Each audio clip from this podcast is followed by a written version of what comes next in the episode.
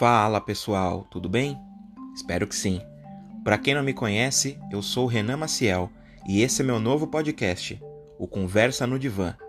Nele eu vou trazer convidados toda semana de diversas áreas diferentes para ouvir suas histórias, um pouco da sua rotina do dia a dia e muito mais. Eu sou psicólogo de formação, então você também invariavelmente vai ter conteúdos aqui relacionados à saúde e em especial à saúde mental. Mas como eu falei, vários outros convidados de várias áreas diferentes também vão participar aqui dessa conversa comigo e também com vocês, então conto com a sua audiência. O episódio de hoje é o trabalho do conselheiro tutelar. Nele eu vou conversar com meu amigo que é psicólogo e conselheiro tutelar, o José Francisco. Então a gente vai passar aí por alguns mitos sobre a profissão, o que que faz e o que que não faz um conselheiro tutelar, quais as maiores demandas e muito mais. Então espero que vocês gostem da nossa conversa de hoje.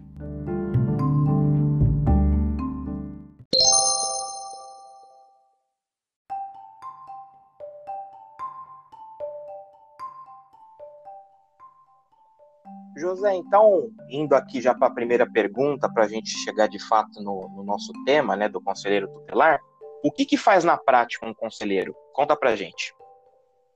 Cara, na prática, na, na, teoria, o conselho tutelar é um órgão encarregado pela sociedade, né, de, de zelar pelo cumprimento dos direitos da criança e do adolescente. Como que isso funciona na prática? Na prática, nós recebemos denúncias dos meios mais variados possíveis, e comento isso mais para frente, e a gente verifica se nesse relato, nessa denúncia, se há uma, uma violação de direito em curso ou em iminência. Posteriormente, nós vamos até essa, essa família onde se encontra esse adolescente, essa criança, para verificar se de fato o conteúdo da denúncia ele procede ou ele não procede. E a partir de uma, de uma possível procedência, nós requisitamos serviços, aplicamos medidas que acabam culminando na requisição de serviço, ou descartamos essa denúncia como improcedente. Entendi. E fazendo uma pergunta oposta para você, né, vendo, se baseando que muitas pessoas têm aquela coisa de já ter uma, uma visão pré-concebida, né, como eu comentei, do trabalho do conselheiro tutelar. O que que as pessoas pensam que um conselheiro tutelar faz, mas que não é atribuição dele? O que que não faz um conselheiro tutelar, por exemplo? Cara, o que não faz um conselheiro tutelar. Bom, é, voltando aí até um pouco na, na, primeira questão que você levantou, nós temos no, a nossa espinha dorsal, que é o Estatuto da Criança e do Adolescente, ela tem lá no seu artigo 136 as atribuições do Conselho Tutelar. Aí, ainda no mesmo diploma legal, existem outras atribuições, como a fiscalização de entidades, não constam ali no artigo 136, mas que também são da competência do Conselho Tutelar e de outros órgãos, é, nós não fazemos aquilo que não está estabelecido no Estatuto da Criança e do Adolescente como atribuição do Conselho Tutelar. É, e, nós, e eu tenho alguns exemplos clássicos do que não fazemos, mas que as pessoas elas acham que fazemos e nos acionam nos pressionam para que façamos isso. E um desses exemplos, cara, é abordagem social em criança ou adolescente em situação de trabalho infantil. Ah, mas como assim, José? Como não? Então, se a gente voltar um pouquinho a fita, lá em 2009, na resolução do Conselho Nacional de Assistência Social, e nós estudamos isso na faculdade. Olha que interessante, Renan. Nós, eu, eu conheci a resolução 109 na faculdade, nas aulas da doutora Ana Paula. Sim, sim. vir um dia, um grande abraço e uma honra ser ouvido por ela. Digo é, mesmo. Aí, ó. O puxa-saquismo não mudou, né? É, com certeza. Mudaram-se as ocupações, os títulos, mas o, puxa-saquismo é, é, mantido. Ou gratidão também, né? Para ficar menos feio pra gente, vamos chamar de gratidão, né? Tá certo, ela merece, ela merece. Então, voltando aqui à, à resposta. É, aí, se não está lá, cara, a gente verifica o que aí não faz. Aí falando sobre o trabalho infantil, é, lá na resolução 109, no serviço de abordagem social que é vinculado ao Centro de Referência Especializado de Assistência Social, o famoso CREAS, é, uma das, um dos serviços que é ofertado pelo, pelo CREAS é justamente o serviço de abordagem social, que tem como atribuição é, fazer esse levantamento de dados e essa abordagem a crianças e adolescentes que estão nessa situação. Então, isso não é atribuição do conselho. E até alguns conselheiros confundem isso como sendo sua atribuição, mas já deixo aqui para os meus colegas que estiverem me ouvindo, isso não é nossa atribuição, tá certo? Não significa que nós não podemos apoiar de alguma forma esses técnicos ou criar parcerias, é, participar de campanhas de erradicação do trabalho infantil, mas isso por si só é autonomia, segundo a Resolução 109 de 2009 do Conselho Nacional de Assistência Social, do técnico do Serviço de Abordagem Social, tá certo? Perfeito. Dando só, só um, um, exemplo, José, e você já me responde para todo mundo que está ouvindo, né? Que talvez seja uma das coisas mais comuns.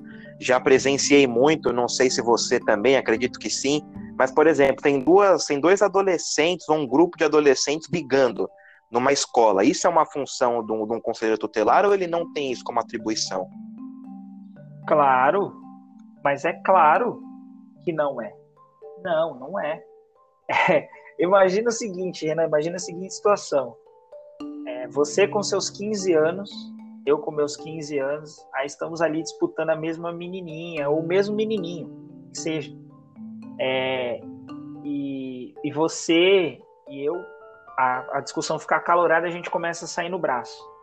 Aí você imagina que o carro do conselho tutelar está passando. Aí os conselheiros vão pensar o que fazer. O conselho pode até parar para pode até parar porque ele está ali na situação.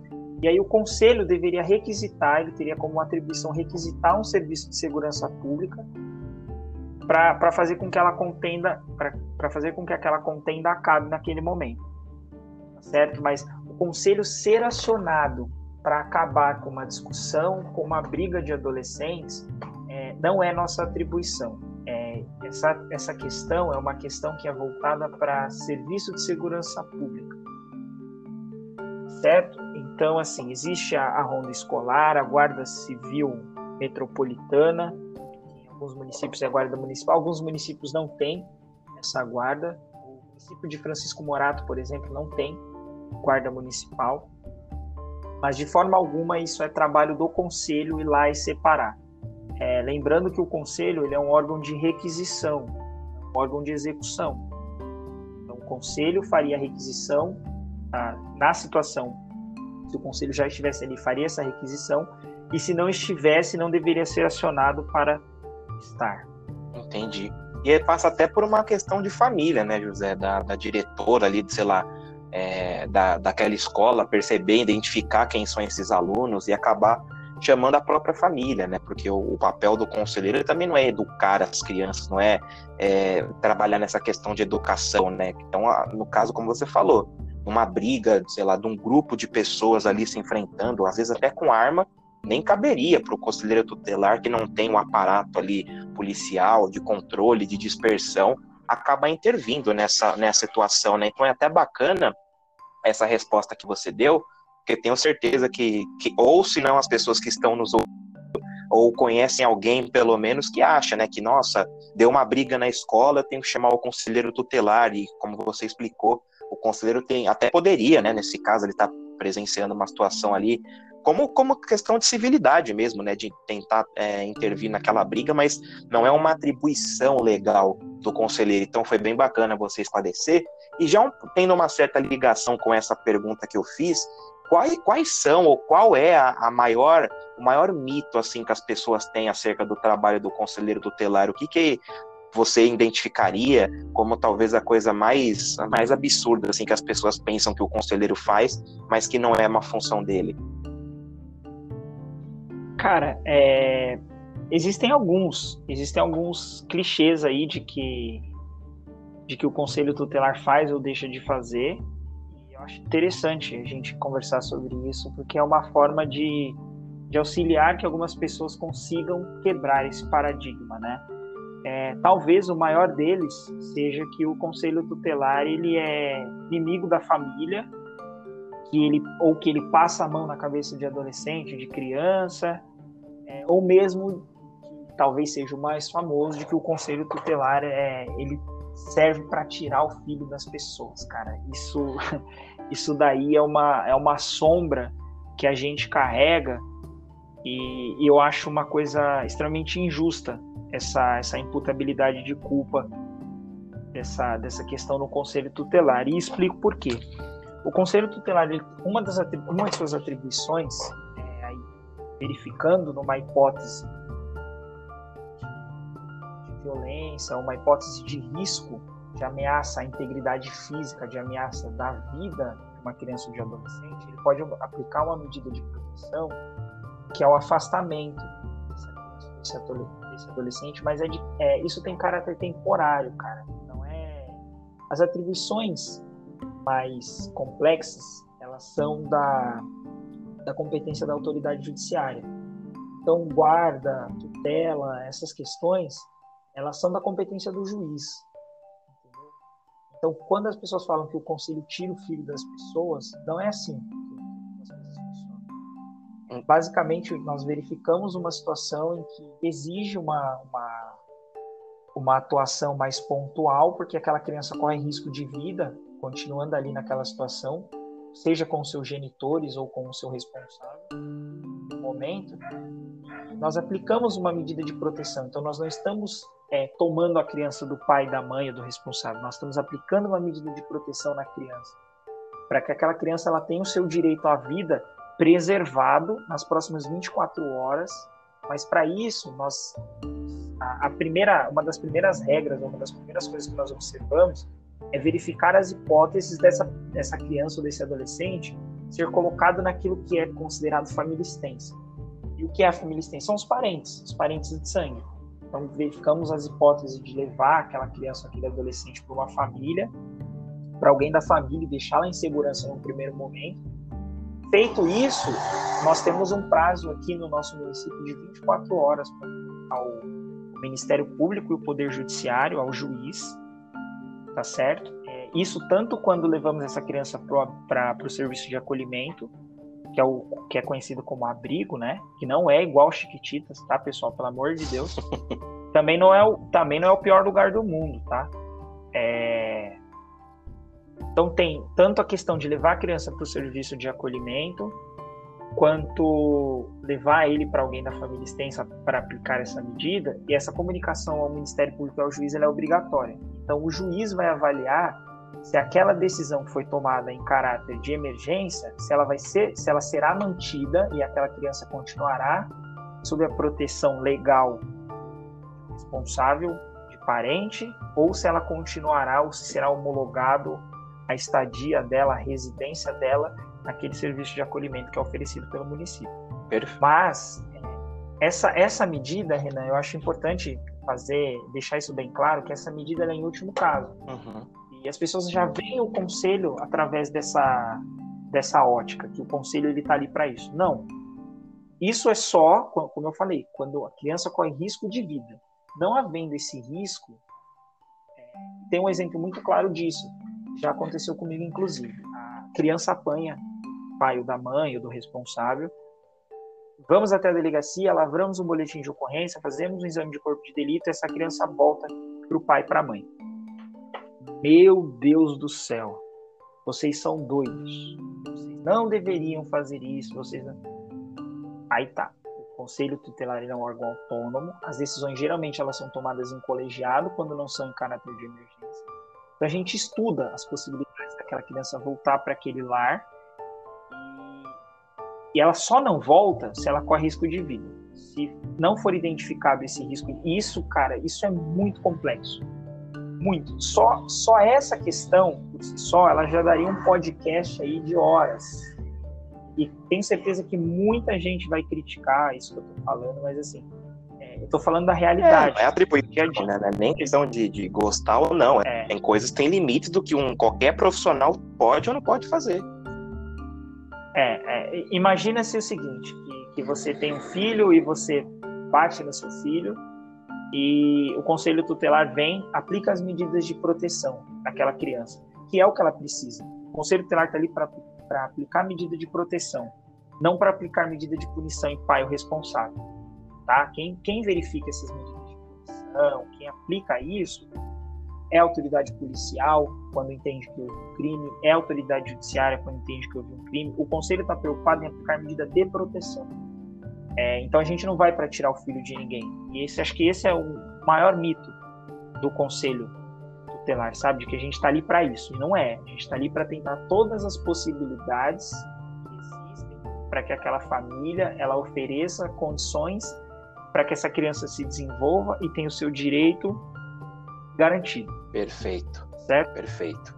Então, José, já te encaminhando para uma outra pergunta, é, em quais situações, não precisa ser vários, mas dá um exemplo aí, em quais situações, uh, uma situação prática que as pessoas podem fazer um acionamento para o conselho tutelar e quais são os canais em que elas podem buscar o, esse contato direto com o conselho?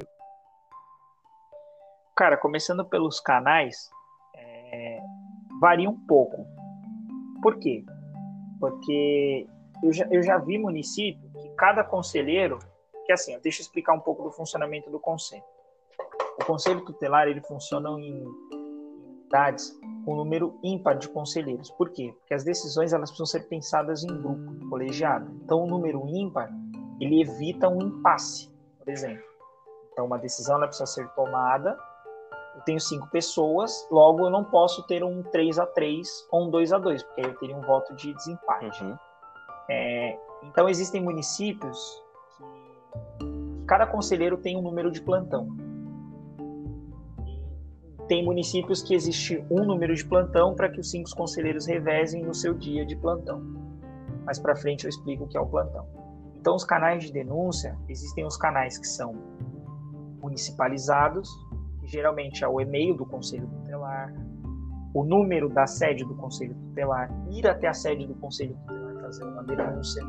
E existem os meios que são mais, é, mais abrangentes, que são o Disque 100, o Disque 180, o SINAM, que é o Sistema de Informação, ele é, às vezes chegam as denúncias através de SINAM, geralmente elas são preenchidas por órgãos de saúde, é, é uma notificação compulsória de uma violência. Então, na UBS, eles identificam uma possível violência, eles são, eles têm por, por obrigação, né, eles têm por atribuição fazer esse comunicado ao Conselho Tutelar, então eles abrem um SINAM, ou eles mandam por e-mail, ou eles nos ligam. Então, essa, esse contato, essa fazer denúncia, ele varia um pouco de município para município, mas geralmente existem os canais oficiais em que as pessoas podem fazer essas denúncias. Mas o Disque 100 e o Disque 180, ele é universal a nível de Brasil. É, qual que era a outra? Não, a outra, você falou agora os canais, né, por onde as pessoas podem acessar o conselho. Dá um exemplo de uma situação prática de, do que, que caracterizaria um motivo de denúncia para uma pessoa acionar o conselheiro. Ah, cara, pensando assim, pensando numa família, vai, vamos tentar um exemplo bem cotidiano.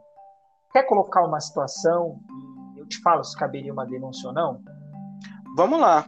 Uh, sei lá, é, vamos supor que eu sou um, eu tenho eu tenho aqui uma vizinha que no caso ela acaba batendo no filho dela, né? Eu já percebi que o filho dela tem algumas marcas no corpo, por exemplo, ou na própria escola isso foi identificado e tem uma suspeita. Esse caso configuraria uma denúncia para o conselho tutelar? Sim, porque a criança, um dos, um, dos direi, um dos eixos de direito da criança é o direito à vida e saúde. E esse eixo, ele contempla ah, algumas questões que estariam sendo, que provavelmente estariam sendo violadas diante do seu relato, tá? Então, caberia uma denúncia. Partindo, isso partindo do vizinho. Se, se fosse no caso, você fosse o vizinho sua vizinha tivesse com essa demanda, você poderia ligar para o Conselho Tutelar ou fazer uma denúncia anônima no Disque 100 ou ir até a sede do Conselho Tutelar, narrar os fatos da forma que você narrou. Essa denúncia seria apresentada a um Conselho Tutelar e ele iria até a residência fazer a e verificar aquilo que você falou, para daí ele pensar em aplicar uma medida de proteção nessa criança e uma medida, uma possível medida contra esse pai. Uhum. Todas essas medidas elas são contempladas no Estatuto da Criança e do Adolescente. Então, para criança e adolescente, aplica-se as medidas do, do artigo 101. É, eu só não lembro ao certo de, de qual inciso a qual inciso, qual parágrafo a qual é, parágrafo. Porque é muita coisa. Mas do artigo 129, que é para pai o responsável, é, do, de, ambos, de ambos os artigos é do 1 ao 7, tá? Eu recordei agora. E para pais ou responsáveis você aplica as medidas com, é, que são contempladas pelo artigo 129. Entendi. Então aí o conselho faria essa verificação e aplicaria uma medida no pai ou na criança, ou só na criança, ou só no pai. Aí ficaria a cargo de quem fosse verificar a denúncia. Essa mesma denúncia vindo da escola, provavelmente viria de outra forma. Ela poderia vir através de um ofício, é, ou através de um e-mail, a escola geralmente ela faz a identificação da, da denúncia. Então, a pessoa na escola que está fazendo a denúncia, ela comumente se identifica, porque eles têm como atribuição é, encaminhar ao conselho os casos de sua competência, que são os casos de possíveis violações de direito. Perfeito. Um, um outro exemplo aqui que eu pensei agora, acho que talvez seja comum para algumas pessoas que estão nos ouvindo. É, a, a pessoa pode ser o familiar, inclusive a mãe, o pai, uma avó, enfim, mora numa região mais carente, uma região mais pobre, quem tem uma periferia, e aí a filha ou o filho acabaram indo, por exemplo, para um baile funk, por exemplo, e se sabe que ali naquele local se consome droga. É, eu não sei se isso acaba chegando também para o conselho, mas isso configuraria uma, uma ação procedente para uma pessoa fazer para o conselho tutelar ou não? Cara, é, a questão do baile funk, ela é um tema extremamente polêmico dentro do conselho tutelar e não existe consenso. É, existem pontos de vista diferentes. Então, assim, é, o Conselho Tutelar ele não realiza incursão em baile funk porque nós não temos poder de polícia. Então, da mesma forma que não fazemos investigação, não fazemos inquisição, não abrimos inquérito, nós não fazemos incursão em baile funk. Então, nesse caso, a, a mãe, vamos lá, a mãe ou o pai ligam para o conselho tutelar dizendo que o filho está no baile funk. A responsabilidade desse filho, ele é de quem detém sua guarda, de quem detém a sua tutela, caso seja uma, um adolescente tutelado. Então, é, esse contato ele deve ser feito com o responsável e não com o conselho tutelar, tá? Quando as autoridades elas fazem esse contato com o conselho tutelar, Lá no Estatuto da Criança e Adolescente, eu não vou ficar falando do Estatuto, senão a gente vai ficar uma linguagem muito tecnicista, mas é, uma das, das, questões que tem no Estatuto, a gente precisa observar o princípio da brevidade, que é manter a criança ou adolescente na, na, nesse tipo de situação o mínimo possível, falando de, de, uma, de uma abordagem policial, precisam entender o princípio da brevidade. E o conselho seria acionado nessa situação se a polícia militar ou a guarda civil verifica que essa pessoa está em situação ali de baile funk, está ali, a polícia pegou, não vai prender. Não vai prender porque não, não cometeu nenhum ato infracional. Mas também não pode liberar, porque precisa da presença de um responsável. Uma vez que eles não conseguem contato com o responsável, comumente entram em contato com o conselho. Certo? Mas a ideia é que esse contato ele seja feito sempre com o responsável. Porque quem deixou ou não deixou de sair a, aquele acidente foi o pai ou foi a mãe. Então, é uma questão familiar. Entendemos como alguns casos como questões familiares. Então, o conselho ele pensando no, no, princípio da intervenção mínima, ele não interfere em questões familiares. Ah, minha filha não lava a louça, eu vou desligar o Wi-Fi. Aí a criança fala, a adolescente, ah, mas a minha mãe desligou o Wi-Fi porque eu não lavei a louça é a forma da sua mãe te criar, isso não é uma violação de direito, não é uma questão de conselho. Entendi. É, deu então, entender? Sim, sim, deu para entender. É que de fato vai, vai entrar naquela coisa do foro privado das famílias, né? Sei lá, os, obviamente os pais é, são os responsáveis, né? Algum cuidador ali no caso de ter ali a supervisão, né? Digamos de forma mais geral para as pessoas entenderem uh, dessas, dessas pessoas tuteladas, né? Então, é, pelo que eu entendi aí do que você falou, faz até muito sentido, né? Não, não tem muita lógica um conselheiro entrar num local privado, na casa, sei lá, ah, meu filho ou minha filha está na casa de uma colega lá e faz dias que ela não sai. Acho que não faz muito sentido o conselheiro é, meio que se intrometer nesse âmbito familiar, que ele é soberano, né? Ainda que nós, é, nós gostemos ou não, mas ele é soberano, né? Como você acabou pincelando aí, não tem muito sentido um conselheiro entrar numa outra casa e acabar resgatando essa criança, esse adolescente. Então, acho que deu para deu ter um norte geral aí uh, das situações de acionamento, até por você ter citado também os canais de denúncia, né? E uma perguntinha mais breve nesse sentido, José.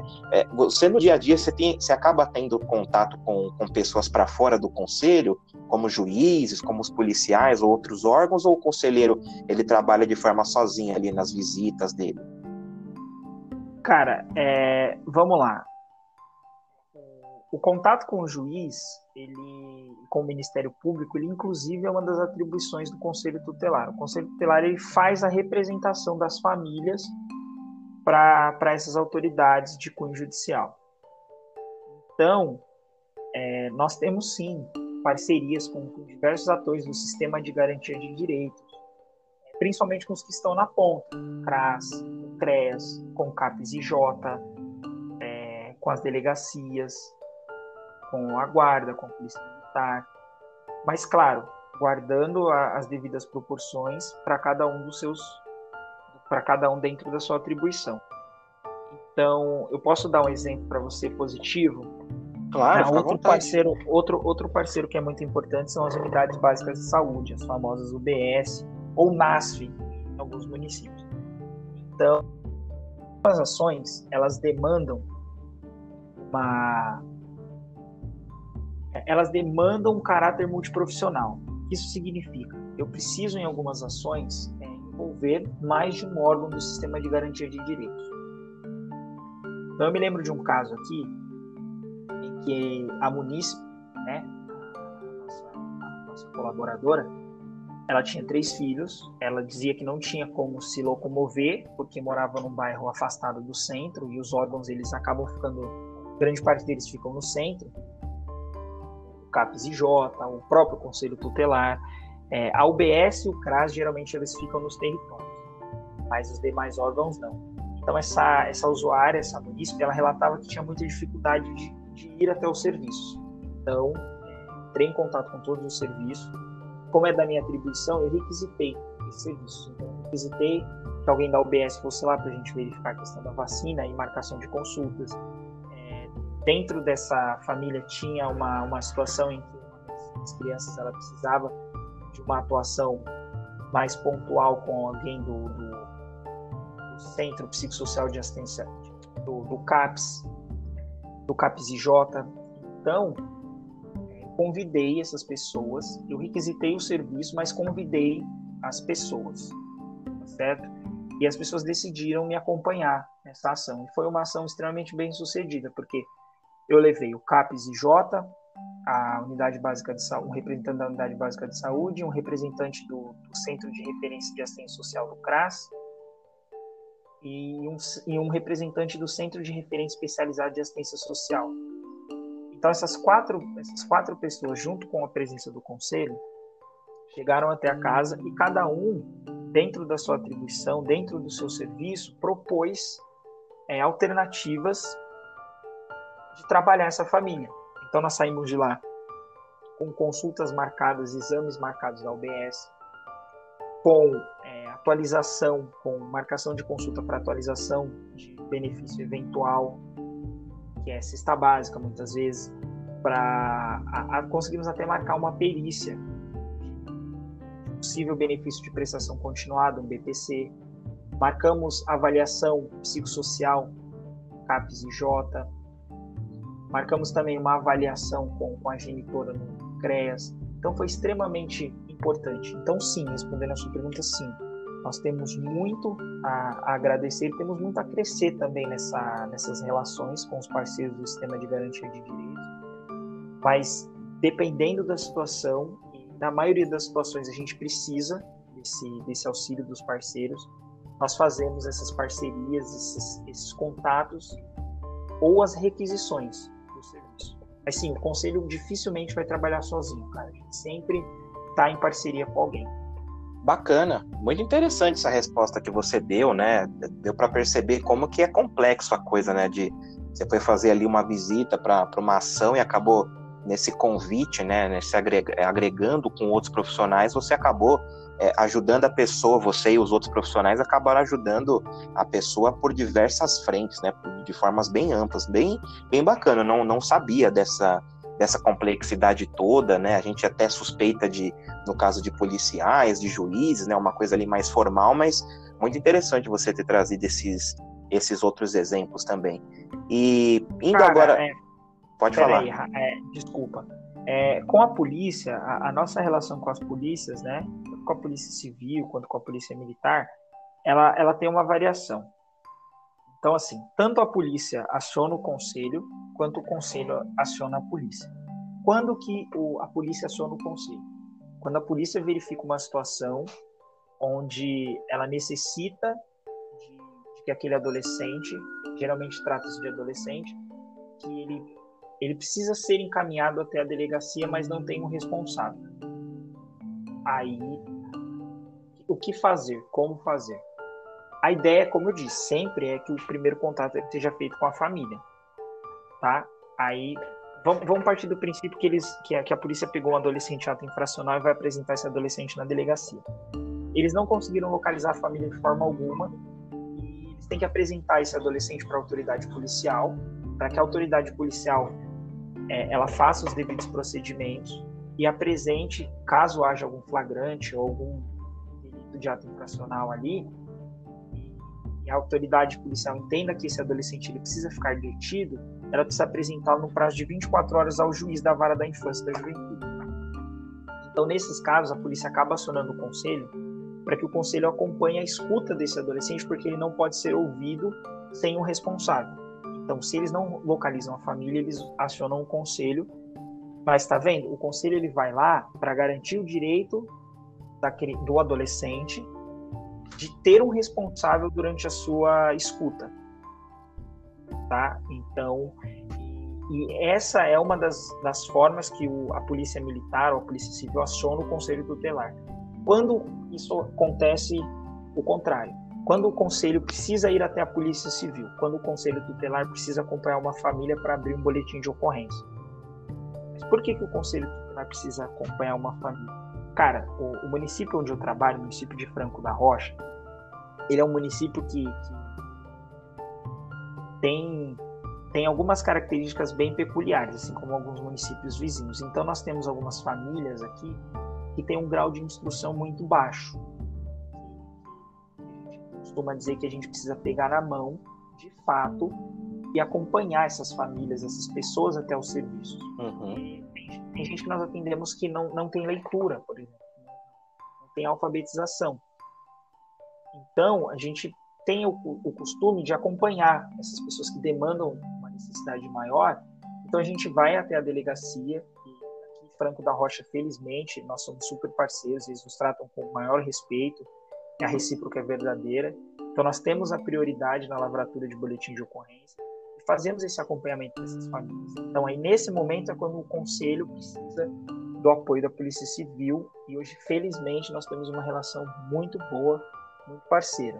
E da Polícia Militar ou da Guarda Civil, geralmente é quando a gente está em alguma ocorrência e a família ou a vizinhança hostiliza o conselho tutelar, ou por preconceito, ou porque de fato o conselho precisa aplicar uma medida de proteção e eles são contra essa aplicação de medida, então, a gente, de fato, para garantir a nossa segurança, para garantir a segurança de um adolescente de uma criança, às vezes é necessário fazer esse acionamento. Eu confesso que até hoje, um ano e quatro meses aí praticamente de serviço, felizmente eu nunca precisei acionar a polícia ou a guarda eu estando em uma, ocorrência, estando em uma visita. Nunca precisei. Espero não precisar até o final do meu mandato. Entendi. E José, como título de curiosidade mesmo, né, ali passando pelo seu dia a dia, talvez você até já tenha citado ao longo aí das outras perguntas, né? Mas a gente fica pensando assim, qual será que é a, a maior demanda, né, que acaba chegando na para o conselheiro tutelar, né? Que eu imagino que seja uma, uma vasta gama de demandas que chegam, inclusive aquelas que você falou que não são, não são procedentes ali no conselho, então vocês encaminham ou direcionam para que essas pessoas busquem é, o acionamento de outros órgãos, de outros serviços, mas assim, para a gente ter essa, essa, essa noção, pelo menos na região na, da qual você trabalha, tem uma demanda campeã assim que mais chega para você no dia a dia ou para os seus colegas?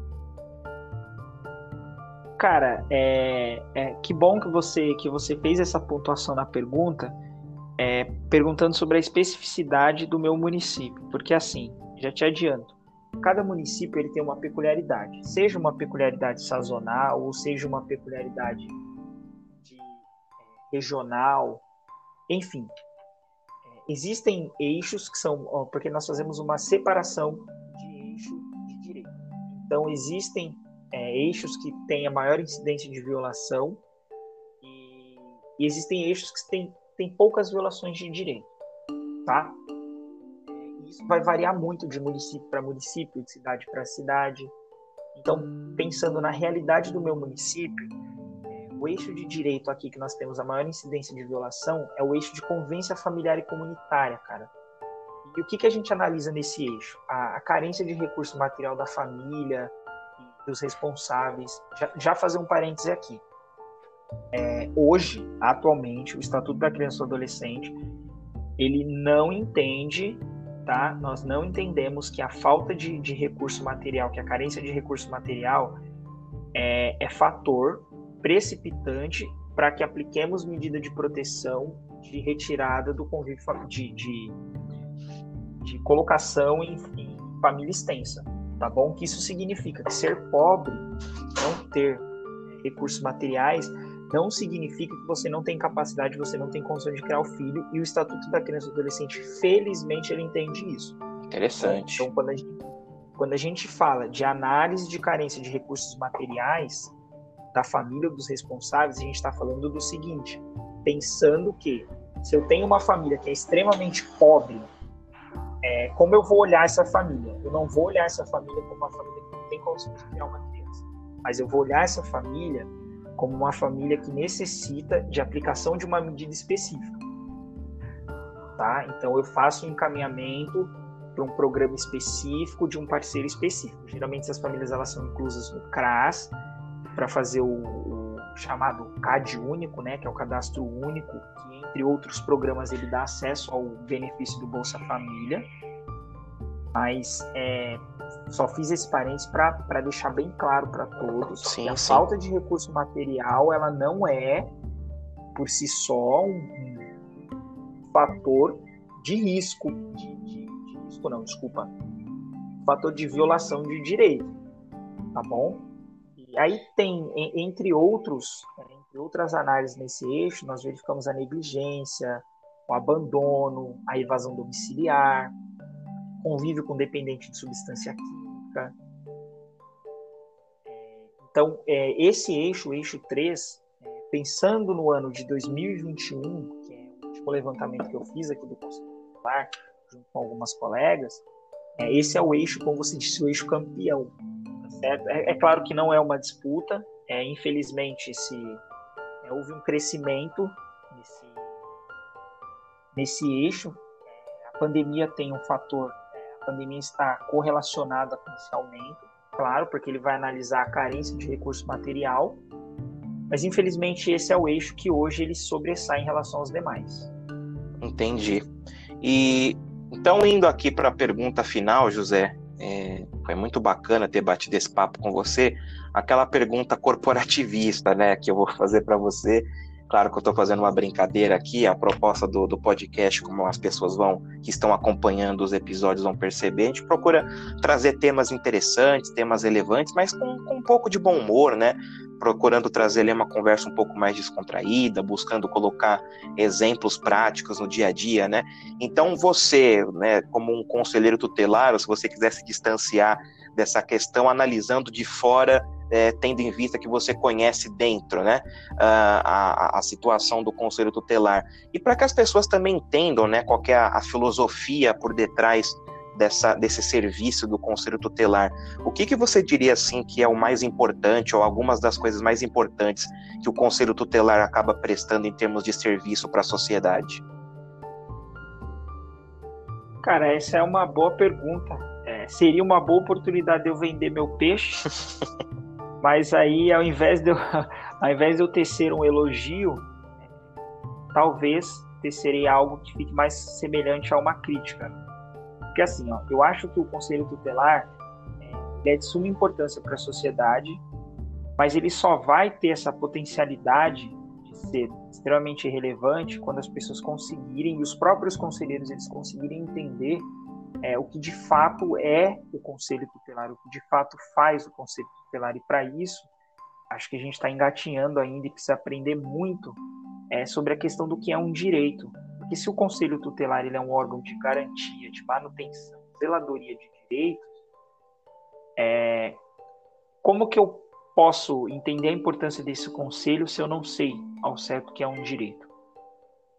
Então eu acho que mais do que entender, mais do que falar sobre a importância, eu acho importante provocar uma reflexão nas pessoas em relação ao que elas sabem, o que elas já procuraram saber, e por que não a procurar saber um pouco mais sobre o que é esse serviço, ou mesmo sobre o que é um direito de uma criança e de um adolescente. Eu acho que é mais ou menos por aí. Seria muito fácil falar sobre a importância do conselho tutelar, então, eu acho que o mais interessante seria provocar uma reflexão nas pessoas que nos ouvem sobre o que é um direito, para depois a gente voltar a discutir a importância do conceito tutelar na sociedade. Não, perfeito. É, foi muito pertinente esse comentário que você fez, porque acho que resumindo aí da, da sua resposta, é aquela coisa, né, José, de que ninguém faz nada sozinho, né?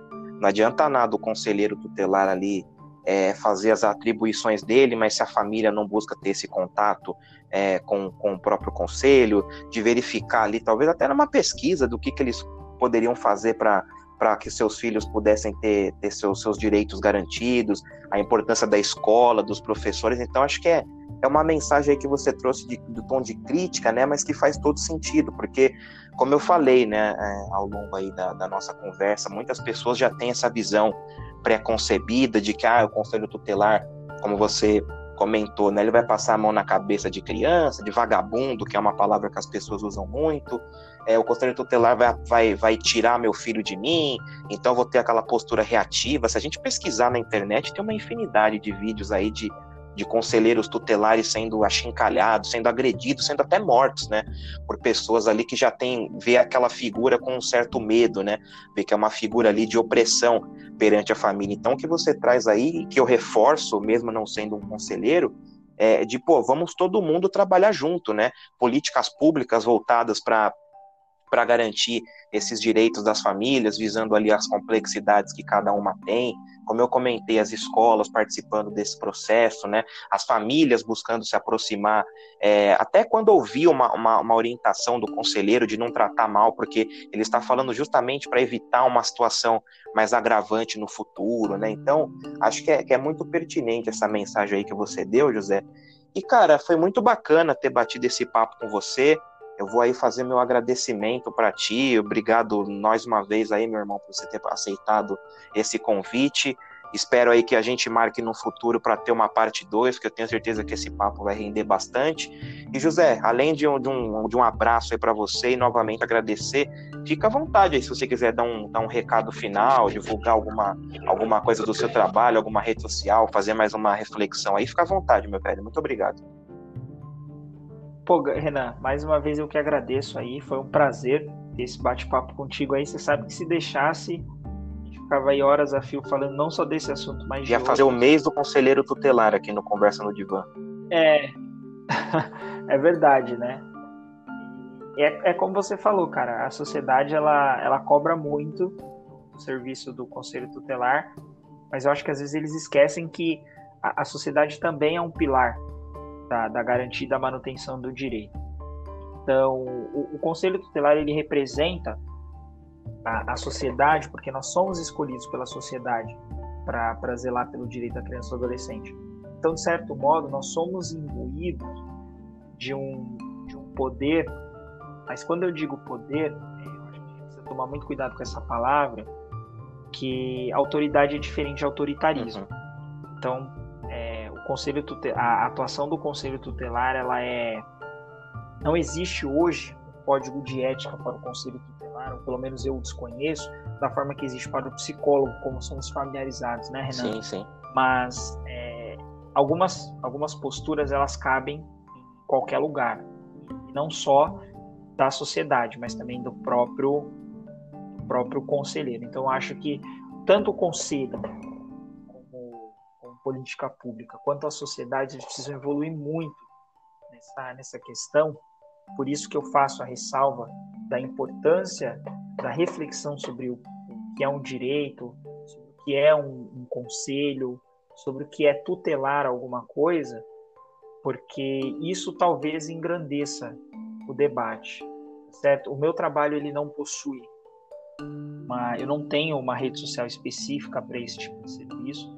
É um serviço que eu costumo que eu costumo manter aí cotidianamente, mas eu diria que meio que no anonimato, porque eu não faço nenhuma divulgação. É muito difícil divulgar essa informação de, de que sou conselheiro, não por medo ou por vergonha, mas porque eu acho que, que é, estar conselheiro ela não, não necessita necessariamente dessa exposição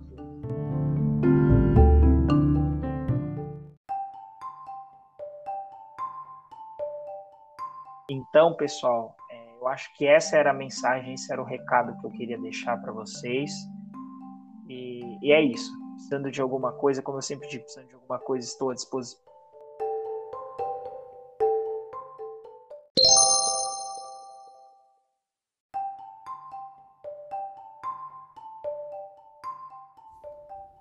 Então, pessoal, para você que gostou da nossa conversa aqui com o José Francisco, né, que é conselheiro tutelar, a gente conseguiu passear por muitas muitas searas, muitos assuntos bem bacanas e pertinentes aí da rotina do conselheiro tutelar. Se você gostou do nosso podcast ou Conversa no Divã, basta você procurar por ele no seu tocador de podcast favorito, tá? Então toda semana você tem aí um ou dois episódios diferentes com um papo bem bem descontraído, mas prezando também pelo, pela qualidade dos conteúdos aqui. Então a proposta é sempre trazer um convidado para falar de um tema interessante com vocês. Agradeço pela, pela escuta de todos, obrigado aí pela, pela apreciação do podcast. Para você também consumir os bastidores, ter acesso aos bastidores dele, é só você me seguir no Instagram, arroba psicólogo Renan Maciel. Então em breve eu te espero aqui no meu divã. Até mais!